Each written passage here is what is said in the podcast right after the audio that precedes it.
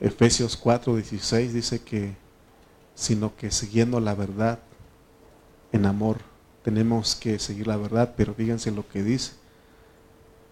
No sé, que antes de entrar con el mensaje, de quien todo el cuerpo, está hablando de que todos nosotros el cuerpo, bien concertado y unido entre sí por todas las coyunturas, que se ayuda mutuamente.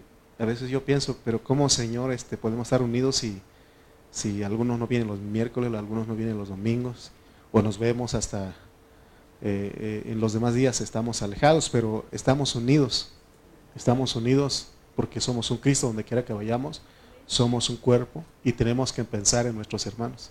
Tenemos que recordar, por eso le decía que hemos estado orando por nuestros hermanos que no han podido venir, por los que están enfermos, siempre pensamos en ellos. no solamente los de aquí, sino que todo lugar donde confiesan, invocan el nombre del Señor Jesucristo, dice que es Señor de ellos y nuestro, por ellos también oramos. Amén. Entonces, este, por eso le digo que extrañamos a nuestros hermanos y esperemos que el domingo podamos ver a muchos de ellos. Bueno, estamos en, en Segunda de Corintios, estamos repasando, ya eh, vimos algunos, este, eh, ya vimos algunos mensajes de Segunda de Corintios 3, 4 y 5, pero ahorita estamos, regresamos al capítulo 3, ahorita estamos en el capítulo 4.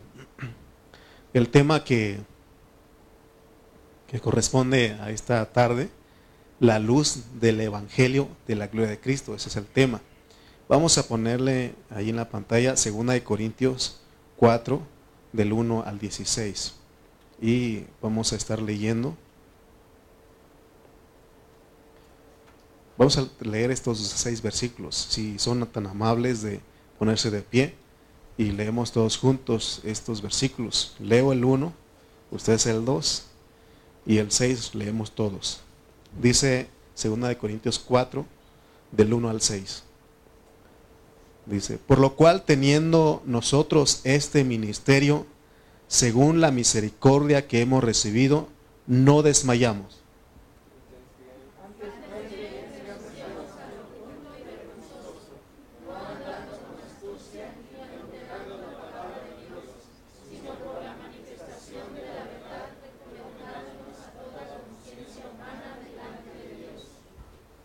Si nuestro evangelio está aún encubierto entre los que se pierden, está encubierto.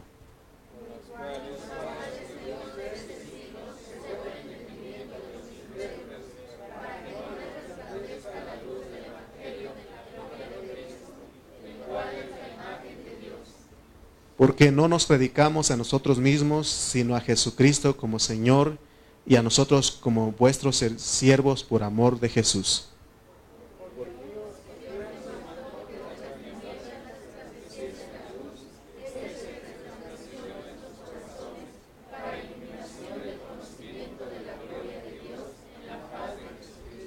Amén, oremos.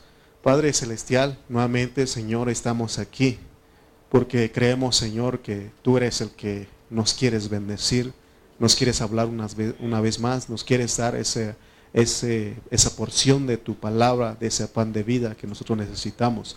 Ayúdanos, Señor, y que en esta hora, Señor, reprende al devorador, reprende al enemigo, al diablo, Señor, que quiere estorbarnos para recibir tu palabra. Nosotros somos entendidos, nosotros somos los que entendemos tu palabra porque tenemos tu espíritu. Gracias en esta noche, en Cristo Jesús. Amén y amén. Tome sus lugares, por favor.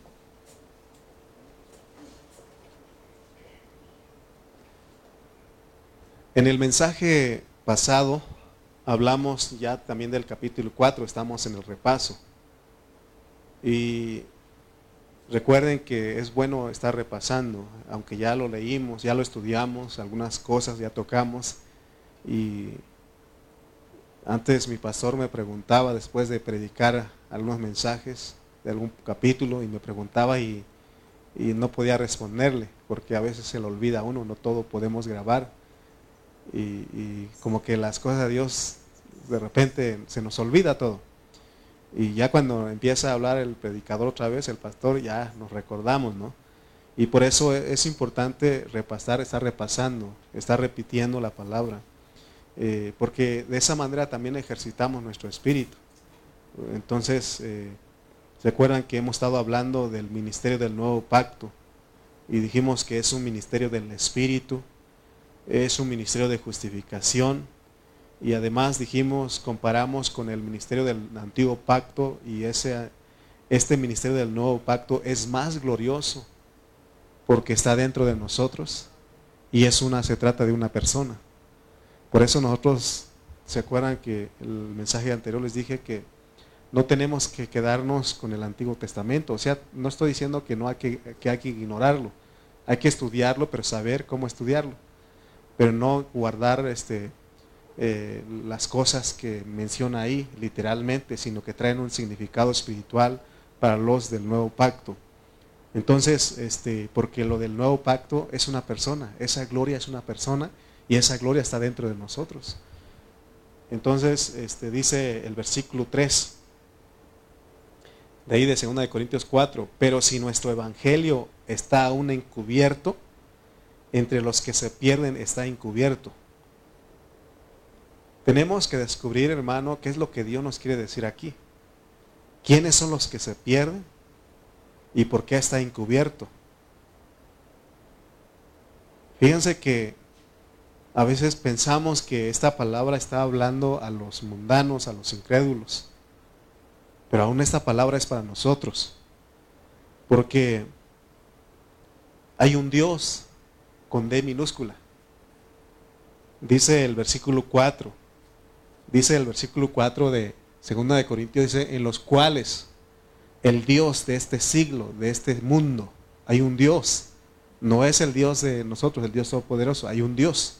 Y de hecho es lo, eh, el escritor hace una diferencia porque está con D minúscula.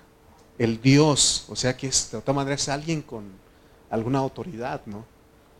Dice que el Dios de este siglo ha cegado el entendimiento de los que no son creyentes a la palabra que estamos presentando.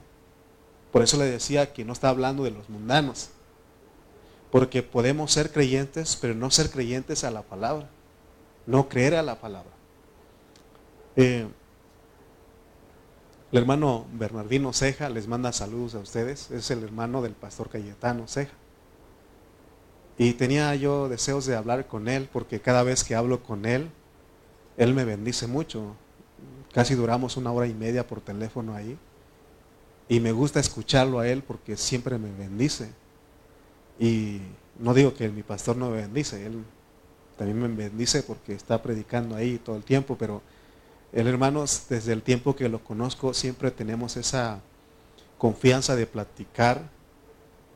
Y él, y esto me estaba acordando, cuando él estaba hablando, entendí algo aquí se da cuenta que muchos de nosotros no le creemos a Dios. Cuando vienen problemas a nuestra vida, vienen situaciones, quizás no tiene dinero, está enfermo, tiene problemas con sus hijos, en su matrimonio, tenemos problemas de todo tipo y, no se da cuenta que algunos de nosotros, una tras otra, una tras otra, sale usted de una y viene otro. Y uno a veces dice, ¿por qué yo? Y él me estaba diciendo, me estaba compartiendo su experiencia y me estaba diciendo, mira hermano, me decía, Dios en ese tiempo nos ha traído a tal grado que hemos llegado a no tener nada y viviendo en Estados Unidos, me decía. Viviendo en Estados Unidos y no tener nada, ¿te imaginas? Me decía. Pero aún le, sigue, le sigo creyendo a mi Dios, decía. A pesar de todo, le sigo creyendo a mi Dios a pesar de todos los problemas, de las cosas que vienen, le sigo creyendo. Y mi esperanza es de que un día Él me va a sorprender y me diga. Así me dijo, me decía Él y yo, y, yo estaba diciendo, se lo va a pasar a quién, a quién, a quién se lo paso. ¿no? Porque a veces uno, ¿no? cuando lo bendicen, ah, esto es bueno para Rubén, para Toño, para... No, Dios es para ti. Pero también no me, quedar, no me quise quedar solo y se los digo a ustedes. ¿Y por qué porque a veces nosotros no le creemos a Dios. Porque dice que no va a dar más de lo que nosotros no podamos soportar. Quedará juntamente con la prueba la salida. Y, él, y yo estaba, porque yo a lo mejor hablaba con él para que él me consolara de que eh, Si no se enferma mi esposa, me enfermo yo, si no yo, ella. Y así hemos venido, ¿no? Una tras otra. Y, y, y, o sea, si ustedes me dicen, hermano, nos puede llevar al hospital Juárez, yo sé el camino. Nos puede llevar al hospital general, yo sé el camino. Eh, nos puede llevar al hospital Juárez del centro, yo sé el camino. Si me, me dice usted, me puede llevar a, a la Vicente Villada, yo sé el camino. O sea, de todos esos, a, aún hasta el, ¿cómo se llama? Ángeles del Pedregal, también yo le llevo. O sea, hermano, y una tras otra. Una tras otra. Entonces uno de repente dice, ¿por qué, Señor? ¿Hasta cuándo, Señor? Y él me dijo a mí, Lalo, yo sigo creyéndole a mi Dios. Un día me va a sorprender y me, y va a decir, aquí está todo lo que tú necesitas. No es lo que tú quieres, lo que tú necesitas. Y, por eso, este, pero el diablo es astuto que nos ciega nuestro entendimiento, hermanos. Mire, cuando vengan problemas, ya ni se queje. Diga, yo sé que mi redentor vive. Yo sé que Él me va a sorprender un día. Sí, porque a veces como que no traemos nada y vemos, envidiamos la prosperidad de los impíos. Ellos ni problemas tienen les va, bien, tienen buen trabajo, tienen riquezas, hermano. Y uno dice, ¿y por qué a mí que busco a Dios? Un día te va a sorprender. Él un día te va a sorprender y va a decir, ¿sabes qué? Yo te traje por esto y por esto, porque por esto. Esto es tuyo. ¿Sí? Y puede ser que sea algo material, pero más nosotros buscamos que Cristo se forme en nosotros. Que un día, ¿sabes qué? Yo quería que Cristo se formara en ti totalmente, aquí lo tienes. Y también, si Él quiere en su soberanía, también te da un dinerito que estás esperando. ¿Sí? Yo nomás ocupo dos, 12 milloncitos. 12 milloncitos para sembrar ahí. 12 millones es lo que ocupo yo me va a dar dos de aguacate, ¿no? Siémbralos ahí. bueno, ¿ustedes somos creyentes? Somos creyentes, le creemos a Dios. O sea que, mire, todo lo que estamos hablando puede ser que alguien nos diga, hermano, no alcanzo a ver lo que usted está diciendo. Es más, no lo creo. Pienso que no es así. Eso es debido a que lo que dice el, 4.4, que el Dios de este siglo ciega el entendimiento de los que dudan. Por eso no debemos de dudar. Cuando venga la duda, di al Señor, creo en ti, Señor. Aunque no pueda ver, creo en ti. Amén. Porque está bajo el contexto de que el entendimiento de los judíos fue embotado. ¿Se acuerdan que hablamos de eso? Ya que ellos tenían un velo que no los dejaba ver la gloria del, ministerio del nuevo pacto. Cuando Cristo vino, ellos no alcanzaron a ver. Y dice que, Pablo dice que es el Dios de este siglo el que cegó su entendimiento. Y puede pasar eso con nosotros hoy día. Por eso tenemos que confesar que sí le creemos. Es más, los mexicanos creen en México. México, creo en ti. ¿Se acuerdan de ese poema o poesía que era? Y todo lo repetíamos en la escuela. México, creo en ti. ¿No? Y sale otro, dice, hay una, la esperanza de México y todavía ponemos nuestra confianza. Y hay uno que dice que creó todos los cielos y la tierra, tiene un propósito para nosotros, nos está llevando de gloria en gloria, es el que está por nosotros y a veces dudamos. Tenemos que creer a ese Dios. Amén. Pero el, el diablo no, no se queda quieto, él no se queda dormido. Miren lo que dice 2 de Corintios 11.3 y es lo que más adelante va a hablar Pablo. Segunda de Corintios 11.3. Mire lo que él hace. Mire lo que hace el diablo.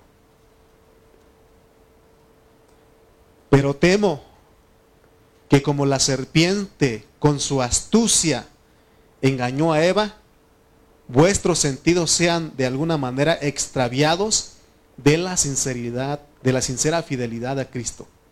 Recuerden que está el diablo, él no duerme. Dice otra vez, leamos el 4.4, en los cuales el Dios de este siglo cegó el entendimiento de los incrédulos. ¿Ya aprendió usted quiénes son los incrédulos aquí? No está hablando de mundanos, está hablando de los creyentes, de los hijos de Dios que no le creemos a Dios. ¿Qué le dijo el Señor a Tomás? Hombre de poca fe. No seas, sé creyente, no seas incrédulo, le dijo. ¿Qué es lo que le gusta a Satanás? Que nosotros no recibamos revelación, que nosotros no alcancemos a ver la revelación de Dios cuando leemos la Biblia, cuando venimos a la reunión. Por eso Dios nos quiere enseñar en esta hora que el entendimiento de los incrédulos es cegado para que no les resplandezca la luz del Evangelio de la gloria de Cristo. Dios siempre tiene algo que darnos, pero hay un enemigo que quiere estorbar. Si nosotros le damos lugar, Él nos ciega nuestro entendimiento, nos embota y ya no vemos lo que Dios nos quiere dar. Pensemos por un momento, meditemos en lo que estoy diciendo. Porque habla de que nos resplandezca, tiene que resplandecer la luz del Evangelio de la gloria de Cristo en nosotros.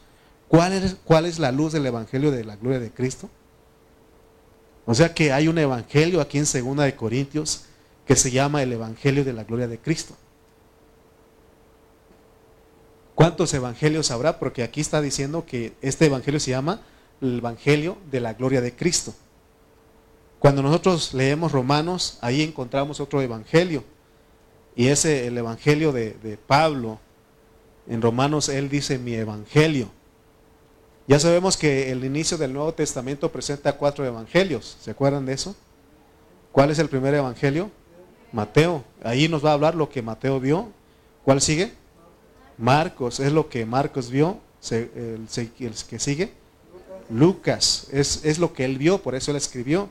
Y finalmente tenemos el Evangelio de Juan, y Juan escribió lo que él vio.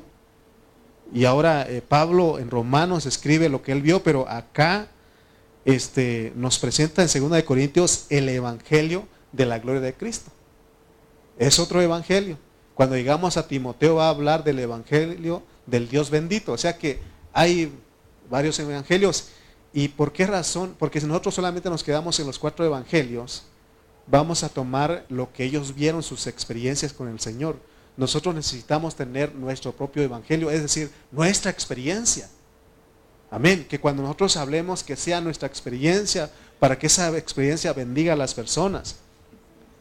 Por eso, sobre esto, hermano, tenemos que tener cuidado porque si no este evangelio que está diciendo Pablo aquí en 2 de Corintios puede estar velado por nosotros el Dios de este siglo puede cegar nuestro entendimiento, así que tengamos cuidado.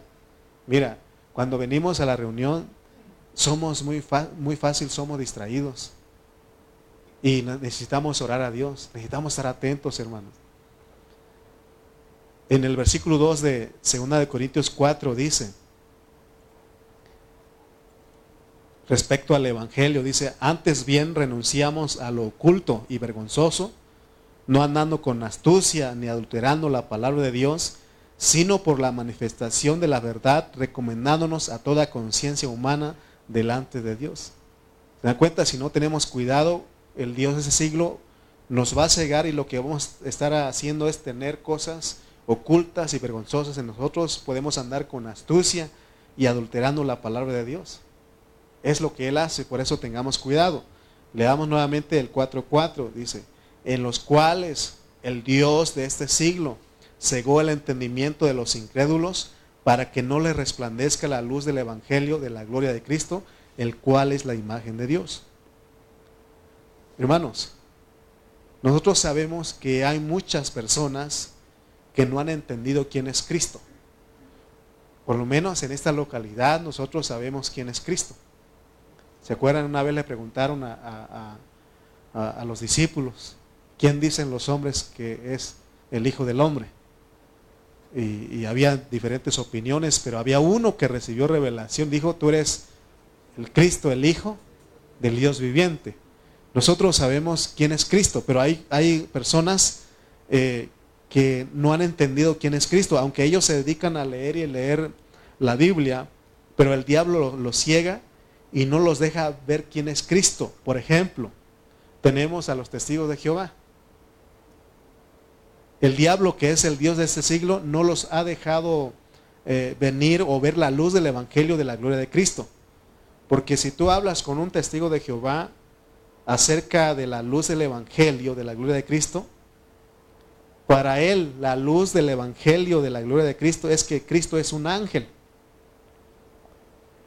Aunque ellos tienen luz de que Cristo es el Salvador de los hombres, pero ellos solo alcanzan a ver que Jesucristo es un ángel, es un profeta, que es un buen hombre que vino.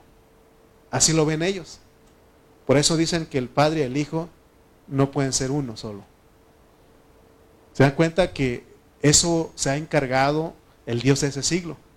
No solamente están los testigos, están los musulmanes, están los mormones, están esos grupos que no han alcanzado a ver quién es Cristo. Y también corremos el peligro de también de que el diablo ciegue nuestro entendimiento y no alcancemos a ver quién es Cristo. Leamos 2 Corintios 4.1 nuevamente. Por lo cual, teniendo nosotros este ministerio, según la misericordia que hemos recibido, no desmayamos. Entonces el ministerio que nosotros tenemos es un ministerio de la gloria de Cristo. Es un ministerio de la gloria del Señor, es un ministerio del, del Espíritu. Es el ministerio de la justificación que hemos hablado. En otras palabras, este ministerio nos deja ver, podemos ver a Cristo. Por eso cantamos, queremos ver a Cristo proclamar. Queremos ver y de hecho tenemos que confesar que ya lo vemos, porque Él es el que se ha revelado a nosotros, se ha dado esa gloria a nosotros. Por eso les decía que esa gloria es una persona que está dentro de nosotros. En el Antiguo Testamento era solamente en el rostro de Moisés. Ellos podían percibir algo glorioso, por eso dijeron, Moisés, tápate el rostro porque no podemos, no soportamos ver esa gloria. Pero ahora en el Nuevo Testamento nosotros tenemos la bendición de que esa gloria es una persona que mora en nuestro espíritu. Amén. Que nunca se nos olvide, hermanos, que segunda de Corintios es para que nosotros tengamos la luz de la gloria de Cristo, que es la imagen de Dios para que seamos transformados. ¿Cuál es la gloria de Cristo aquí? Aquí está diciendo que Él es la imagen de Dios. Ahora, fíjense que en medio, eh, bajo el contexto de lo que es la gloria, de la luz del Evangelio de la gloria de Cristo, está metido el diablo. Es lo que nos debe de sorprender, ¿no? En esto que estamos estudiando está metido el diablo no solamente está metiendo su cola, porque así dice la gente, ¿no? El diablo metió su cola. Aquí es todo el diablo está, está metido aquí. Por eso es que dice Pablo que tenemos que tener cuidado porque Él es un Dios que ciega el entendimiento. Porque hay quienes dicen, hermano, yo creo que no deberíamos de mencionar al diablo en nuestras reuniones. ¿Sabes qué? Pablo lo menciona en su palabra. Porque si el diablo no tuviera, nada que ver en la revelación del ministerio del nuevo pacto, nosotros estaríamos muy tranquilos. Pero aquí en 2 Corintios Pablo dice que Él es el Dios de este siglo y Él ciega el entendimiento de los incrédulos. Miren, en otras ocasiones les he dicho que nunca diga usted que no entiende. Si algo no entiende usted, tenga paciencia y diga, Señor, yo sé que un día me vas a dejar ver todo. Y tienes que confesar que eres entendido, porque dice la Biblia que el entendido entenderá. Yo soy un entendido, porque en cuanto uno empieza a dudar, se aprovecha él. ¿Se acuerdan cuando pone las diferentes clases de tierra? Y ahí en una de las clases de, de tierra representa la duda, ¿se acuerdan? Entonces, hermanos, tenemos nosotros que tener cuidado que cuando vengamos, amén, Señor, sí, amén. ¿Por qué creen ustedes que a veces les insisto, diga amén por, por lo menos? Amén, es uno obediente, ¿no? Diga amén, porque ya hablamos de, las, de los extremos, tampoco es decir amén a todo, ¿no? Sino que cuando Dios te esté revelando algo, entiendes algo, di amén, sí entiendo, porque entonces estás confesando ante los espíritus, ante los potestades que sí entiendes la palabra de Dios. Pero si te quedas callado, el diablo y dice, ah, a lo mejor no. ¿Será? Creo que no. Pienso que no es así. Recuérdate que hay un, acuérdate que hay un Dios de este siglo. Y Pablo dijo, en los cuales el Dios de este siglo cegó el entendimiento de los incrédulos. Ya entendimos que los incrédulos aquí, bajo este contexto, no son los mundanos. ¿Quiénes son? Los creyentes que no creen. No diga nosotros. No, no, tampoco diga. Los creyentes que no creen. ¿Usted sí cree, sí o no? Usted es creyente, sí le cree a Dios. Entonces hay que confesarlo para que se vuelva nuestra condición. Amén. En otras palabras, el Dios de este siglo cegó el entendimiento de los que no creen en esta palabra que estamos expresando. Notemos bien que aquí no está hablando de los incrédulos mundanos, no, aquí está hablando a los cristianos que no tienen la luz del Evangelio de la gloria de Cristo. Que cuando se habla, el entendimiento de ellos está de noche. ¿Se acuerdan que hay una expresión que dicen, muchos pasan de noche. ¿Se acuerdan?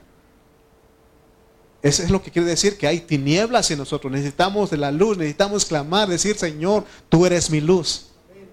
Tú eres mi luz. Nosotros todos tenemos que tener o tenemos que echar mano de la luz del Evangelio de la gloria de Cristo, porque ya lo tenemos. Este, este Evangelio es el Evangelio que usted cree. Es el Evangelio que usted confiesa es el evangelio que usted profesa. Es un evangelio que se llama la gloria, la luz de la, de la gloria de Cristo. La luz del evangelio de la gloria de Cristo. ¿Por qué se llama así? Porque Cristo fue glorioso. Él fue glorioso en su vida, en los 33 años y medio. Él fue glorioso. Quiere decir que Él expresó a Dios. Ese es el evangelio que tenemos que predicarle a todo el mundo. Por eso cuando llegan los hermanos aquí, siempre Dios me ha permitido hablar una palabra que es para nuevos, para los que ya al segundo nivel y para también los que ya están alcanzando el tercer nivel. Porque estoy hablando de la etapa inicial de nuestra vida como cristianos, de la etapa de desarrollo y la etapa del completamiento. Porque hay tres etapas en la vida del cristiano. El que llega por primera vez a la vida de la iglesia está en la etapa inicial. Ya después hay otra etapa que se llama del desarrollo, porque no podemos quedar siempre niños en Cristo. Tenemos que avanzar, porque finalmente vamos a llegar a la etapa de complementamiento. Por eso cuando llegan los hermanos, tenemos que hablarles, insistirles y enseñarles que después de que ellos aceptan a Cristo, ellos tienen que avanzar en su vida cristiana tienen que desarrollarse. Está bien, un año, dos años cuando mucho, pero ya de ahí tenemos que avanzar. Porque este es un ministerio de gloria en gloria. Poco a poco. Nadie puede estar aquí en la iglesia y llevar este 20 años de cristiano y siguiendo siendo la misma persona. O llevar 5 años, 10 años y seguir siendo la misma persona. O tener 3 años, 2, 3 años y seguir siendo la misma persona. Tenemos que avanzar. Y si algo, hermano, está pasando que usted, uno mismo debe saber porque nuestra conciencia tiene que decir qué tanto hemos avanzado y qué tenemos que hacer, ir al doctor. Por ejemplo, si un niño, un recién nacido cuando nace y ya pasan algunos años, no se ve que está creciendo, ¿qué hacen los papás? Hay que ir al doctor, al pediatra, ¿no? A ver qué dice, qué está pasando con él. Lo mismo aquí. Tenemos que clamar, hermano, por eso tenemos que gemir, decir, Señor, crece en mí, crece en mí. Entonces, eh, pero fíjense cómo se predica hoy día. Muchos siervos de Dios están adulterando la palabra, pero también hay hermanos que les gusta esa palabra adulterada. Les gusta que les hablen palabras este, eh, sazonadas, palabras que, dulces para el oído. Y eso es adulterar la palabra, debido a que el diablo los tiene cegados a los que predican y a uno los que escuchan. Por eso Pablo escribió este, en 2 de Corintios 2, 17, él dice, pues no somos como muchos, dice. 2 de Corintios 2, 17, pues no somos como muchos, porque en el tiempo de Pablo había de esa clase como hoy día. Pues no somos como muchos que medran falsificando la palabra de Dios. Pues no somos como muchos que medran falsificando la palabra de Dios. Hay gente que falsifica la palabra. Hermano, esos son guiados por Satanás. Es el diablo que se está metiendo ahí. Pero también hay hermanos, ovejas de la iglesia, que les gusta eso. Falsificar la palabra es tener miedo. Por eso Pablo está hablando a los que predicamos la palabra y dice, aún ustedes, porque ustedes también son ministros. Pablo está diciendo que no tengamos miedo. No debemos tener miedo de presentar la palabra como es. Presentar la palabra revelada como es, eso reprende al diablo. Porque de esa manera el diablo viene a estar descubierto. Se descubre el engaño porque dice Pablo también que él ha usado las mismas estrategias desde, desde el inicio. Tenemos que saber cómo él actúa. Y una de las formas que el diablo actúa es de que ciega el entendimiento de los creyentes. Y venimos a ser incrédulos y ya no creemos en Dios. Mire hermano, hay un, este, un peligro para nosotros. Después de ser iluminados, después, después de disfrutar a Dios, puede llegar un momento en que digamos, ya no creo en Dios, que para nosotros ya no existe Dios. Hay hermanos que están en esa condición. Eso me da tristeza a mí. Y aún le digo, Señor, ayúdame, ten misericordia que yo no llegue a esa condición. Porque eso es, es algo eh, terrible, ¿no? No está diciendo que él dejó de ser cristiano. Porque hubo uno que lo negó tres veces, ¿se acuerdan? Tres veces lo negó, pero el Señor estuvo dispuesto a morir por ese incrédulo. Pero es triste estar en esa condición. Por eso nosotros tenemos que tener cuidado, tenemos que clamar. Y dice que la fe viene por el oír y el oír la palabra. Por eso no debemos de cansarnos de escuchar la palabra. Que usted no se canse de escuchar del que Dios puso en este lugar. Amén. Porque si Dios te puso con Armando Alducin, yo te diría, pues escucha al Alducin, ¿no? Pero Dios puso aquí contigo, ¿sí o no? Entonces yo creo que a mí, no necesitan ustedes decirme, a mí mi conciencia me dice, eres sincero y sencillo. Él me dice que lo que estoy hablando a ustedes viene de su corazón. Amén. Todo lo que estamos hablando aquí está bajo contexto. Porque Pablo no va a ponerse a escribirnos a nosotros eh, que después de hablarnos de, que somos un desfile, de que somos cartas expedidas, eh, de hablarnos del ministerio glorioso, eh, del diablo. Él, él, o sea que él tiene, él, él sabe que el diablo camina a la par de la iglesia. Me acuerdo de un hermano que dijo una vez, Dice que el diablo, eh, a veces pensamos que el diablo duerme, pero dice que aún esta reunión él llegó, él fue el primero en llegar. Yo me asusté un día, por eso dejaba que otros vinieran primero, no se crea. Pero ¿sabe por qué él llega primero? Para acusar, para, para condenar, aún para engañar. Él es astuto. Por eso tengamos cuidado con él. No estoy diciendo que él viene aquí porque si no otro va, a decir que, o sea que él tiene ayudantes y manda a sus representantes en cada lugar para decir, mira, vienes bien contento, pero en el día, ¿cómo estuviste? No, siempre para acusarnos, ¿sí o no? Entonces, hermanos, el diablo camina a la par de la iglesia y estamos viendo que lo que él hace es que ciega el entendimiento de los hermanos, de los cristianos y llegamos a ser cristianos incrédulos. Por eso el Señor dice que cuando el Hijo del Hombre venga en su reino, haya fe, hallará fe en esta tierra. Y tenemos que decir con mi hermana, amén. Yo sí le creo a mi Dios. Aunque venga lo que vengas, tenemos que seguirle creyendo. ¿Sí o no? Porque somos creyentes. Porque Él nos escogió y nos predestinó. Si no nos hubiera escogido y no nos hubiera predestinado, yo creo que seríamos los que nunca venimos a Cristo. Pero bendito sea Él que Él nos escogió y nos predestinó. Miren hermanos, es una realidad. No vaya a creer que todo el que se llama pastor, que es un siervo de Dios, está llevando las cosas correctamente. No, porque hay un diablo que engaña, hay un diablo que hace dudar, que mete engaños, que con su astucia engaña a los siervos. Y no solamente a los siervos, a los pastores, sino aún los hermanos. Por eso la Biblia dice que los pastores somos maestros. Cuando leemos Efesios 4 y 11 dice que el ministerio del pastor y el maestro están juntos. Eso indica que todos los pastores tenemos que ser maestros, tenemos que saber enseñar, pero también tenemos que saber cuidar a las ovejas. Amén. Si los ministros tenemos la capacidad de pastorear y enseñar en este ministerio del nuevo pacto, entonces no seremos los que adulteramos la palabra de Dios. Pablo escribió todas estas instrucciones que estamos recibiendo en esta hora, porque Dios le reveló cómo debe ser el ministerio y los ministros del nuevo pacto.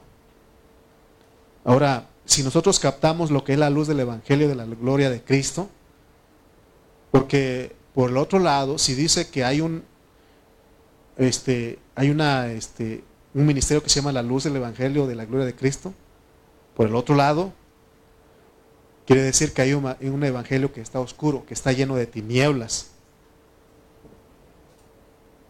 Ese es el, el, evangelio que es que en la cual han adulterado la palabra, que han falsificado la palabra.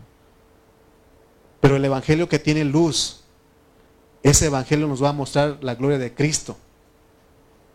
Pero esta gloria ya hemos dicho que no es una gloria de que cuando Cristo resucitó, porque Cristo en los 33 años y medio de vida en esta tierra, Él tenía esa gloria, esa gloria en Él. ¿Se acuerdan de Mateo 17 cuando leímos la otra vez? ¿Se acuerdan que Él se transfiguró, Él se, él se, se glorificó delante de los, de los discípulos cuando fueron al monte? Y no vimos que no fue en el rostro como Moisés, sino que todo su cuerpo brilló. Hubo una expresión de gloria ahí. Ahí en ese monte el Señor se transfiguró ante sus discípulos y ahí les mostró lo que Él era dentro. Ahora esa gloria que Él tenía dentro de sí la tenemos nosotros. Desde el momento que nosotros recibimos a Cristo, aceptamos a Cristo, esa gloria vino a nosotros, esa luz de la gloria del Evangelio vino a nosotros. Por eso tenemos que ejercitar nuestro espíritu, porque ese evangelio está en nuestro espíritu, hermanos. Por eso les digo, hermanos, ejercitemos nuestro espíritu. Hermanos, siempre tenemos que vivir por el espíritu. Por eso Pablo dijo, dijo un día, si vivimos por el espíritu, amemos también por el espíritu. No podemos ciertos momentos vivir en el espíritu y otros, otras horas vivir en la carne. Entonces, hermano, ¿qué vamos a expresar? ¿Qué gloria vamos a expresar? Pero aunque tengamos esa gloria cuando fuimos regenerados, puede ser que esa gloria en nosotros no tenga la capacidad de salir. ¿Por qué? Porque no estamos experimentando a Cristo. Cristo sí experimentó esa gloria. Ahí se vio la imagen de Dios. Por eso les decía que Cristo no tenía que morir para esperar hasta ser muerto y resucitar para mostrar esa gloria, sino que Él en vida, en los 33 años y medio, en cualquier momento él podía sacar esa gloria. ¿Se acuerdan que un día él dijo, el que me ha visto al Padre, el que me ha visto a mí, ha visto al Padre? Él, él tenía esa, esa gloria en él. Él tenía esa expresión en él. Amén. La gloria es la expresión de Dios. Entonces el Señor Jesús expresaba a Dios aún antes de morirse. Él expresaba a Dios aún antes de resucitar. Por lo tanto, nosotros tenemos que expresar a Dios antes de morirnos. Porque muchos creen que van a ser glorificados después de, muertos y que el Señor va a venir y los va a resucitar. Pero lo que está diciendo Pablo es de que desde antes, desde ya, hermanos, tenemos que tener esa capacidad o echar mano de esa luz que tenemos, de esa gloria que tenemos, para que expresemos a Cristo. Pablo, él vivió, él lo experimentó porque él dijo, para mí el vivir es Cristo ya no vivo yo, Cristo vive en mí. ¿Se da cuenta que nosotros no, todos tenemos ese, esa valentía de decirlo? De decir, ¿sabes qué? Ya no vivo yo, vive Cristo. Porque sabemos en qué nos actuamos. Me acuerdo de alguien, este, un día le hablamos, hermano, ¿cómo está? Y me dijo, hermano, la realidad es de que estoy viendo una película, así que no estoy en Cristo. ¿Sí o no? La verdad, hermano, estoy enojado, no estoy en Cristo. Tienes que volver a Cristo, tenemos que volver a Cristo, tenemos que echar mano de eso. Por eso, hermano, No podemos, a veces no nos atrevemos a decir eso porque sabemos nuestra condición, pero Pablo dice que todo el tiempo tenemos que vivir a Cristo. Él llegó a decir, para mí el vivir es Cristo. Amén. Porque aún donde quiera que andemos podemos vivir a Cristo. Estás en tu trabajo, tienes que vivir a Cristo.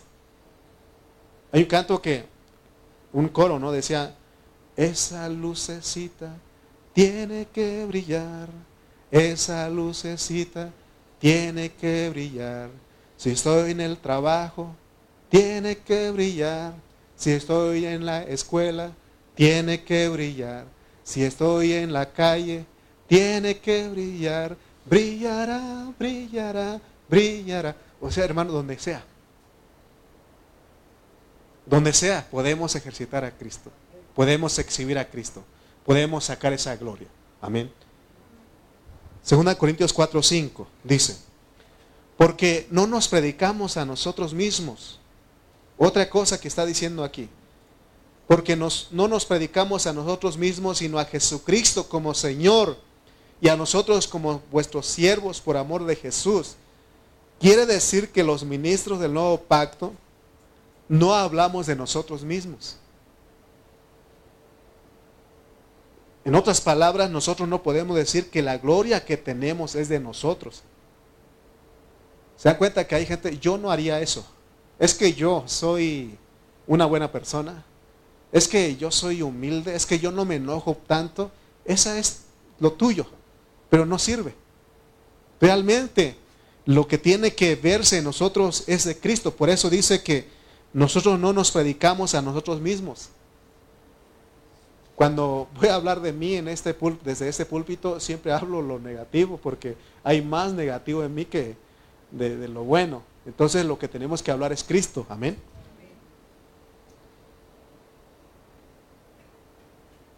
Por eso Pablo se asegura aquí y nos exhorta a que todos prediquemos solo a Cristo, Cristo y Cristo.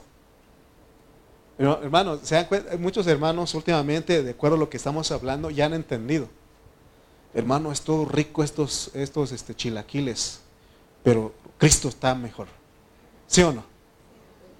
Hermanos, estuvo bien rico este estos tamalitos, pero Cristo está más rico. O sea, siempre Cristo. Es que mi trabajo, eh, sí, este, soy una persona eh, bien aplicable, pero Cristo es más aplicable. Porque Cristo tiene que ser en todo. Amén. Cristo, hermano, Cristo, Cristo. Ese debe ser nuestro hablar. Entonces, ya, entonces no predicamos de nosotros mismos. Porque a veces es que yo soy una buena persona, ah, yo no me enojo tanto como fulano, mi esposo, eh, eh, siempre hablamos de nosotros, ¿sí o no? ¿De quién, ¿De quién es el que tiene que, de quién tenemos que hablar siempre? Cristo, porque si hay algo bueno en nosotros, si hay alguna virtud en nosotros, es Cristo. Amén, todo el tiempo. Tenemos que ser cristocéntricos, porque ese Cristo que es la imagen de Dios, la expresión de Dios, ese es el Cristo que tenemos que predicar. Si hablas de Cristo, no te metes en problemas. Por ejemplo, a, veces decimos que no queremos ir a visitar a los hermanos porque hay problemas. Si vas y hablas de Cristo, no te metes en problemas. Pero si vas y hablas de otras cosas, seguro que va a haber problemas. Porque entonces estaríamos, como dice Pablo, ¿no? De que, de chisme en chisme, ¿no? Él escribió eso y él dijo es que, pero si vamos y hablamos Cristo, hermano, entonces eso no nos metemos en problemas. Amén. Por eso dice, porque no nos predicamos a nosotros mismos, sino a Jesucristo como Señor, como, sino que predicamos a Jesucristo como Señor. La palabra Señor es dueño. Porque si tenemos a Cristo adentro de nosotros, que, es la imagen del Dios invisible, a ese Cristo es al que tenemos que predicar. Pero tenemos que predicar como el Señor, es decir, como el que manda en nuestra vida. ¿Quién lo manda a usted? ¿Quién lo gobierna? ¿Su esposa? Hasta una canción dije, sacaron, ¿no? Que su esposa lo gobierna y le gusta eso, dice. ¿Quién gobierna? ¿Su esposo? ¿Sus hijos lo gobiernan? ¿Quién lo gobierna? Porque aquí dice que a Jesucristo, predicamos a Jesucristo como Señor. Está diciendo que tenemos que hablar a las personas este evangelio de a Jesucristo como Señor, como el que manda en tu vida, el que gobierna en tu vida. Por eso todo lo que hagas, ¿quién tiene que dirigirte? Cristo. Porque a veces nosotros queremos basarnos en las circunstancias. A veces los hermanos este, se acuerdan de lo que yo digo porque yo a veces digo que si Dios quiere que compre esos tenis, tienen que estar en especial en Liverpool, ¿no? O en Sears o en Suburbia. Y tiene que estar en especial, o sea, en oferta, pues. Entonces, Dios quiere que yo compre. No, no, no. No, no. Desde adentro tienes que, que Él tiene que gobernarte, tiene que guiarte. Es lo que está diciendo. Eso es el Evangelio, pues. Porque ya no, no, es, no es como el Antiguo Testamento que te digan no, sí, no, sí. Aquí es lo que Dios te diga, lo que Dios nos diga a nosotros. Amén. Entonces estamos en el, en el Evangelio correcto. Entonces estamos, ya no predicamos a nosotros mismos, sino a Jesucristo como Señor. Entonces yo quiero que, vean que la luz del Evangelio de la gloria de Cristo es que Cristo es la imagen de Dios. Y lo tenemos adentro de nosotros para que lo vivamos. Tal como Cristo vivió al Padre, nosotros debemos vivir a Cristo. No tenemos que predicar de nosotros. Hay quienes predican, quieren que nosotros creamos que somos campeones. Cree que tú eres un campeón. Y ese es el, evangelio tradicional. Eh, eh, aún dice el evangelio tradicional, dice que eres un campeón si ayunas, eres un campeón si oras. Erróneamente el evangelio tradicional produce gigantes espirituales, personas orgullosas, personas que creen que están más cerca de Dios. Si tú puedes orar, si tú puedes ayunar, es por la gracia de Dios, es por la misericordia de Dios. Miren, ¿sabe cómo es mi oración cuando entro los lunes, los martes aquí? Señor, le digo, Señor, yo vengo aquí, no es porque yo sea mejor que mis hermanos. Yo soy, el, más necesitado, yo soy el más desobediente, yo soy el más... Así le digo al Señor. Amén. No me creo campeón. Si puedo aguantar un ratito de honorar, si vengo los días de oración, no es porque yo sea un campeón es porque es por la misericordia, es por la gracia de Dios. Por eso no predico a mí mismo, predico a Cristo. Amén. Hermano, tenemos que cobijarnos de Cristo. No debemos de confiar en nuestra propia fuerza, ni en nuestra prudencia. Dice Proverbios 3, 5 al 7. Proverbios 3, 5 al 7. Fíate de Jehová de todo tu corazón y no te apoyes en tu propia prudencia reconócelo en todos tus caminos y Él enderezará tus veredas. No seas sabio en tu propia opinión. Teme a Jehová y apártate del mal. Amén. Muchos inconscientemente sienten que están más cerca de Dios al hacer ciertas cosas. Pero el único que está cerca de Dios es Cristo. Así que tenemos que apoyarnos de Cristo. Tenemos que cobijarnos de Cristo. Tenemos que declarar, Cristo, sin ti no soy nada. Cristo, sin ti no valgo ni un centavo. Cristo, tú eres el único tesoro que yo tengo dentro de mí. Y me apoyo, me hago uno, tomo ese tesoro. Por eso dice el Salmo 91, del 1 al 2, dice, el que habita al abrigo del Altísimo morará bajo la sombra del Omnipotente. Diré yo a Jehová, esperanza mía y castigo mío, y castillo mío, mi Dios en quien confiaré. Oh, hermano, ese debe ser nuestro hablar, nuestra declaración. Tenemos que renovar nuestro entendimiento porque quizás ah, hemos, ah, el diablo causó un daño en nuestro entendimiento. No dejemos más que Satanás nos ciegue a la palabra de Dios, hermanos. Debemos tener un pensamiento correcto de que ya no predicamos a nosotros mismos, sino a quién predicamos? A Jesucristo como Señor. Amén. Jesucristo como Señor. Ese es el que predicamos. Y los ministros solamente somos siervos por amor de Jesús. Porque entendemos que somos esclavos. Hermano, usted es un esclavo. Hermana, usted es una esclava. Dejemos nuestro orgullo a un lado. Dejemos nuestra vanidad a un lado. Todo eso está impidiendo que sirvamos a Cristo de corazón. Quitemos de nosotros esa ceguera. Porque Si no, lo que hacemos en la iglesia, un día vamos a decir que yo nada más hago, nadie más me ayuda, nadie más me apoya. Hermano, si es Cristo, tú lo haces sin ninguna, eh, sin esperar a que otros lo hagan. Tú lo haces de corazón, de buena gana, porque es Cristo el que hace. Amén. Sí, yo, yo fui, Dios trató conmigo en esa situación porque desde que yo conozco al Señor siempre he limpiado los lugares de reunión. Siempre estoy limpiando ahí. Pero en mis inicios me costó porque, ay, vienen nada más y, no hacen nada, ¿no? Pero un día Dios me, trató y me dijo, entonces lo estás haciendo tú. ¿Quieres que te reconozcan, que te den unos aplausos y se acabó? Ya recibiste tu recompensa. Pero si quieres que lo haga yo a través de ti, solamente déjate usar. Y uno y, cuando entiende eso, hermano, lo hace a gusto, con gusto.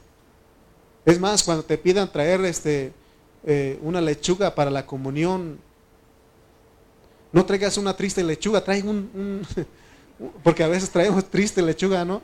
Tenemos que traer dos, tres, hermano. Si te pide un, triste refresco, no traigas un triste refresco, trae dos, tres refrescos, pero que sea Cristo en ti. Amén. Ahora, si no tienes la capacidad de traer muchos, porque a veces no podemos pagar, tráete algo, pero que sea triste. No, que no sea triste, perdón. Con gozo. Porque dice que Dios ama al dador alegre. ¿Sí o no? Amén. Entonces, leamos estos versículos para terminar. Segunda de Corintios 4, 6. Dice, porque Dios que mandó del, que de las tinieblas resplandeciese la luz, es el que resplandeció nuestros corazones para la para iluminación del conocimiento de la gloria de Dios en la faz de Cristo. Eh, mandé unos imágenes, unos a mi esposa, a ver si puedes poner. ¿No traes ya? Bueno. Mandé a tu WhatsApp dos, dos emojis. ¿No se puede? Bueno. Aquí está diciendo en el 4.6, tú no eres la luz. No eres la luz porque tú la produces, sino que Dios dice que de ti mandó, siendo tiniebla, que apareciera la luz. Por eso te pone Génesis. Por eso dice aquí en este versículo, porque Dios que mandó que de las tinieblas resplandeciese la luz. Esta declaración está hablando de Génesis 1. ¿Se acuerdan cuando ah, ah, hemos leído Génesis? Es más, mi hermana estuvo hablando de Génesis a los niños. Eh, está hablando de que en el principio de las tinieblas invadían totalmente y la tierra era un caos. Pero ¿qué dijo Dios? Sea la luz. Y fue la luz. Y dijo Dios, sea la luz, fue la luz. Quiere decir que si Dios no hubiera hablado, porque está hablando ahí, es una parábola, está hablando de nosotros. Si Dios no hubiera dicho eso, si Dios no hubiera hablado, usted y yo seguiríamos siendo tinieblas. De la única manera que nosotros vinimos a hacer luz, porque también dice Jesús que Él dijo que nosotros somos la luz del mundo. De la única manera que nosotros venimos a hacer luz es porque Dios habló, hermanos. Por eso Él dice, ustedes son la luz del mundo. Eso ahora es posible porque Dios pronunció esa palabra y además Él dio un mandamiento y dijo, sea la luz y la luz vino a existir. Está hablando de nosotros. Por eso dice Pablo aquí, porque Dios que mandó, porque fue un mandamiento que Él dio, que de las tinieblas resplandeciera la luz, Él es el que resplandeció en nuestros corazones porque Él es la luz. Nosotros Nuestros corazones estaban invadidos de muerte. Nuestro espíritu estaba muerto. Todo nuestro ser estaba lleno de tinieblas. Pero un día Dios dijo, sea la luz. Para la iluminación del conocimiento de la gloria de Dios en la paz de Cristo. Solo Dios puede iluminarnos de lo que Él se ha propuesto. Y dice que aquí en este versículo que se ha propuesto en el rostro de Jesucristo. Este es el ministerio del nuevo pacto que los ministros, que los ministros entendamos esto, que todo es Cristo y que nada de nosotros es propio. Nada es de nosotros. Si algo podemos hacer es Cristo. Nosotros lo único que podemos decir es que somos pecado haciendo pecados. Eso es lo que en realidad somos. No valemos nada fuera de Cristo. Por eso Pablo dice, no, pero en, el, en el versículo 7 de ahí de 2 Corintios 4 dice, pero tenemos este tesoro en vasos de barro para que la excelencia del poder sea de Dios y no de nosotros. Hermanos, no podemos creernos superior a otro hermano. No podemos menospreciarlos ni despreciarlos. a nadie. Porque nosotros, si podemos usar las matemáticas, podemos decir que somos un cero a la izquierda. Pero en, la, pero en misericordia fue Dios el que alumbró nuestros corazones. Ahora en Cristo somos un cero a la derecha. Amén. ¿Por qué Pablo, por qué cree usted que Pablo escribió todos estos conceptos? Porque cuando Pablo iba camino a Damasco, ¿se acuerdan ustedes que leímos en Hechos? Dios se le apareció como una gran luz. Dios se le apareció a Pablo camino a Damasco y Pablo comenzó a experimentar a Cristo. ¿Hasta cuándo? Cuando llegó la luz. Antes él no podía experimentar a, la luz. Nosotros debemos de vivir agradecidos de que un día nos llegó la luz. Ya no estamos en tinieblas. Pero ahora esto no lo tengamos como una doctrina, ni lo tengamos únicamente como algo objetivo, sino que es para que lo experimentemos, que esa luz se vea en ti. Tiene que brillar donde quiera que andemos. Esa es la experiencia real de la gloria de Dios en la faz. Esta palabra faz tiene que ver con el rostro de Jesucristo. ¿Y dónde está dónde, dónde tenemos el rostro de Jesucristo? Lo tenemos en nuestro espíritu.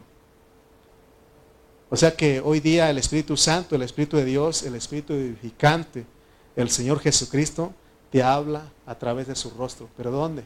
En nuestro corazón. Dice eh, ahí donde leímos en 2 de Corintios 4, 6, porque Dios dijo que la luz resplandezca en las tinieblas, hizo brillar su luz en nuestro corazón para que conociéramos la gloria de Dios que resplandece en el rostro de Jesucristo. Es la nueva versión internacional, así lo dice. Hermanos, tenemos que saber algo aquí. Ya voy a terminar. Tenemos que saber que ahora esa gloria está dentro de nosotros. El rostro de Jesucristo está dentro de nosotros. Y eh, Dios nos habla por medio de su rostro. Y su rostro, ese rostro está dentro de, nuestro espíritu. Y, está, no sé si pudiese poner el ejemplo de los... Eh, no, bueno. Bueno, imagínense, todos tenemos WhatsApp aquí. Por ejemplo, cuando usted está alegre, hay unos emojis, esas caritas alegres.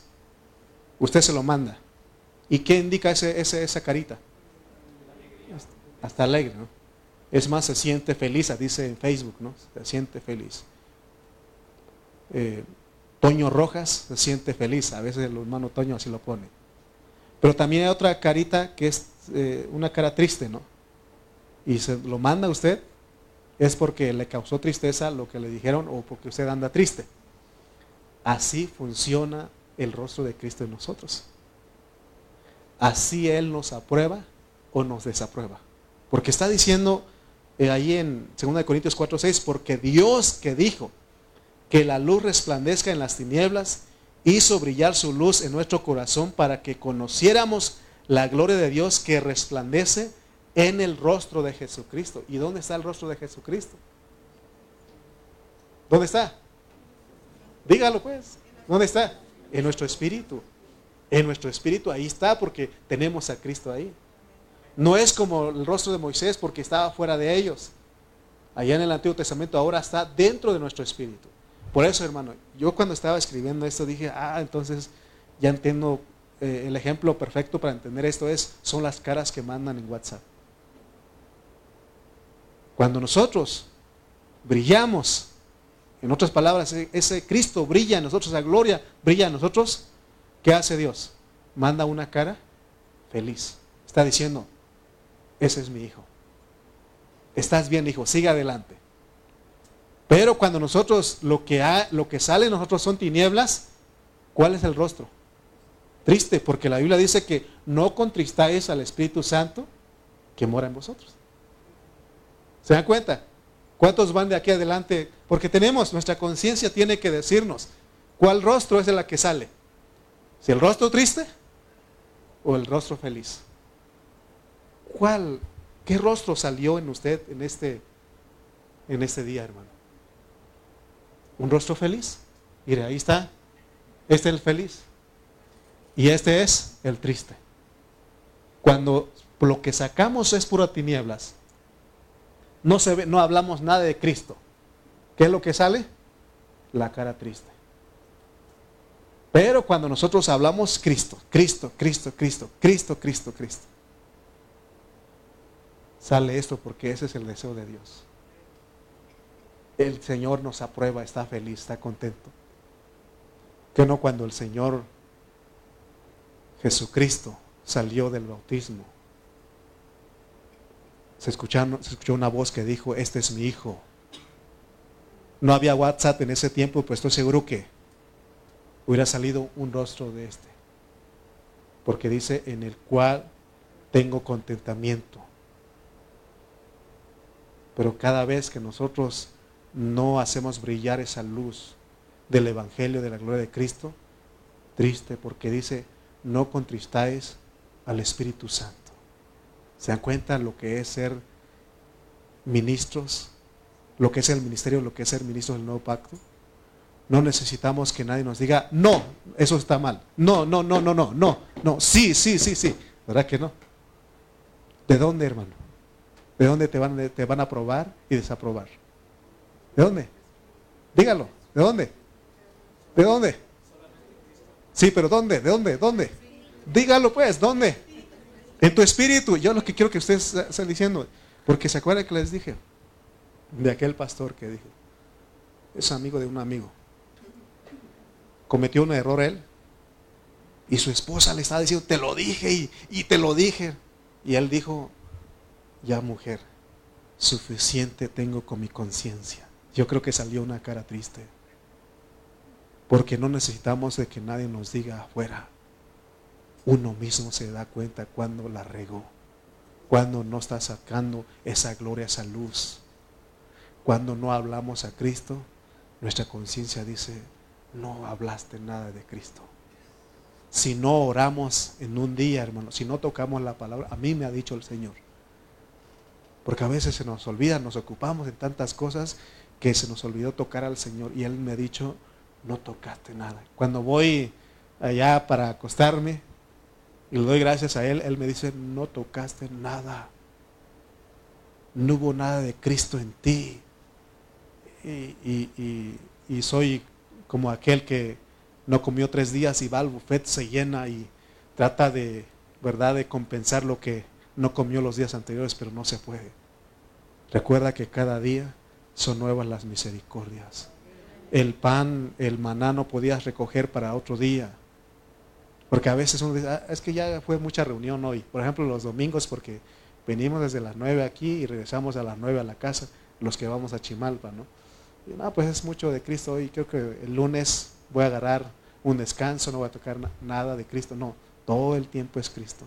Cristo, Cristo, Cristo. Por eso te dije que si estás en el trabajo, tiene que brillar.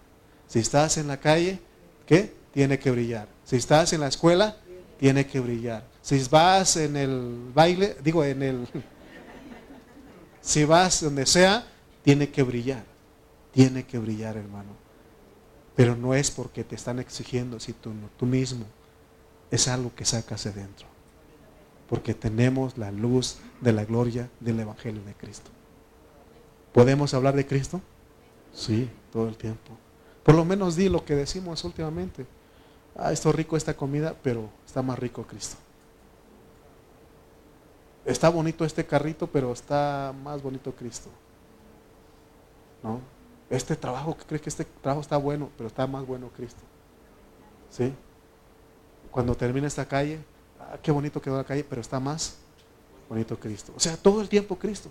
Vas al, al este, al espejo y te miras, ah, qué guapo, pero está más guapo Cristo.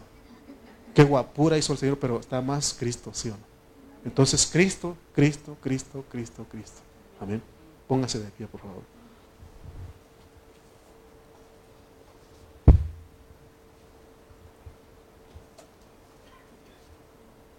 Vamos a orar. Bendito Dios, gracias por tu palabra en esta noche.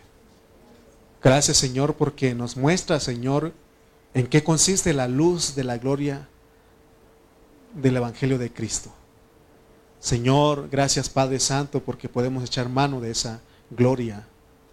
Oh, gracias Señor porque desde nuestro interior tú eres el que nos habla, Señor. Gracias Señor porque has reprendido al diablo en esta hora, Señor, y podemos confesar que somos entendidos, que entendemos tu palabra, Señor porque hemos recibido la luz, Señor. En tu luz veremos la luz. Gracias por tu palabra. Gracias por el, cada uno de mis hermanos que hicieron presentes y aún por los que están en casa, los que de lejos nos están viendo, Señor, sé con ellos, Padre Santo. Gracias por tu hablar en Cristo Jesús. Amén y amén.